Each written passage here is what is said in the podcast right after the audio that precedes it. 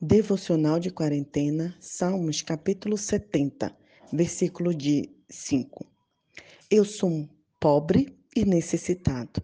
Ó Deus, apressa-te em me ajudar, pois tu és o meu amparo e meu libertador.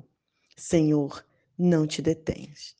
Se eu te perguntar, você é uma pessoa rica ou pobre? E ao responder, você parar para pensar na quantidade de dinheiro que você tem no bolso, então você não entendeu que riqueza estamos falando. Francisco, um grande líder da Igreja Católica, diz: a riqueza não serve de nada nos bolsos quando existe pobreza no coração. Davi era rei de Israel. A última coisa que ele não era é uma pessoa pobre mas ele reconhecia a grandeza de Deus. E diante dessa potência que era o nosso Senhor, ele sabia que toda a sua riqueza e o seu reinado não valia de nada. Davi sabia que existe basicamente dois tipos de riqueza: a riqueza externa e a riqueza interna. A riqueza externa é aquela que a gente precisa acumular e sempre corre o risco da gente ser roubado. Mas a riqueza interna ela só aumenta quando é compartilhada e jamais pode ser tirada de quem possui.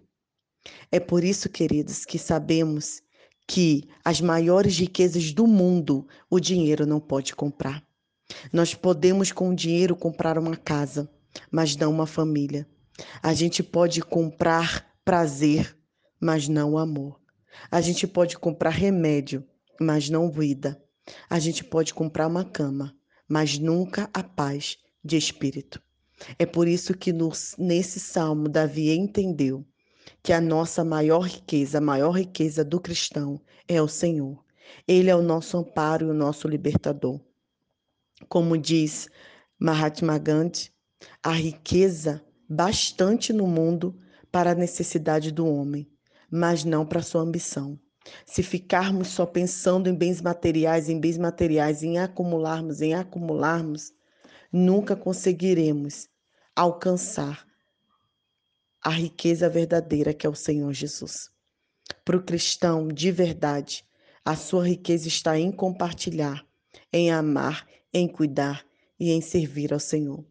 E por fim, eu quero citar um outro teólogo que diz assim: quem tem Deus tem tudo. Quem não tem Deus não tem nada. E aquele que tem Deus e tem tudo, realmente não tem mais nada do que aquele que tem Deus e não tem nada. O que adianta, então, o homem ganhar o mundo inteiro e perder a sua alma? Pense nisso. Pense no que Deus quer para você. Pense qual é a real e verdadeira riqueza que o Senhor quer que você acumule. Deus abençoe e um excelente dia. Nai Duarte, Moçambique.